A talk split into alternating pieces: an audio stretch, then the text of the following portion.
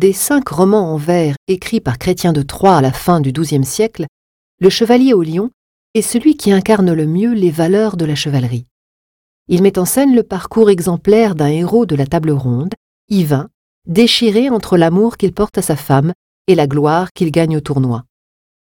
Yvain quitte la cour d'Arthur, solitaire comme doit l'être un chevalier errant, attiré par l'aventure de la fontaine merveilleuse. Après avoir affronté le gardien de la fontaine et ses sortilèges, il gagne l'amour de l'Odine.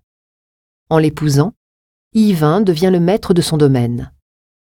Mais tenté par les aventures des chevaliers de la cour, par la gloire et les tournois, il rejoint Gauvin et se consacre à des joutes où il fait merveille, mais ne gagne que vaine gloire et renommée mondaine. Yvain, ayant oublié de rejoindre sa femme au terme fixé, est rejeté par celle-ci et sombre dans une profonde démence. Amnésique, il vit comme un être sauvage dans la forêt. En sauvant un lion attaqué par un serpent, il choisit symboliquement le bien contre le mal et devient le chevalier au lion qui prend la défense des faibles et des opprimés. C'est ainsi qu'il libère des jeunes filles enfermées dans le château de la pire aventure, où elles sont condamnées à tisser sous les ordres d'êtres diaboliques.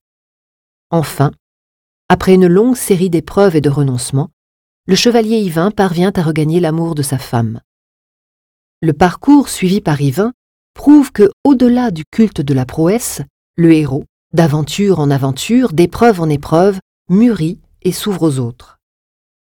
En choisissant de défendre des causes justes, il devient le représentant du droit. Véritable best-seller médiéval, le roman est mis en prose et copié jusqu'à la fin du Moyen Âge, puis réécrit au goût de la Renaissance. Imité et traduit en allemand, en anglais ou en suédois dès le XIIIe siècle, il a engendré une longue tradition de romans qui, sur le modèle divin, raconte la vie et les aventures d'un chevalier de la table ronde.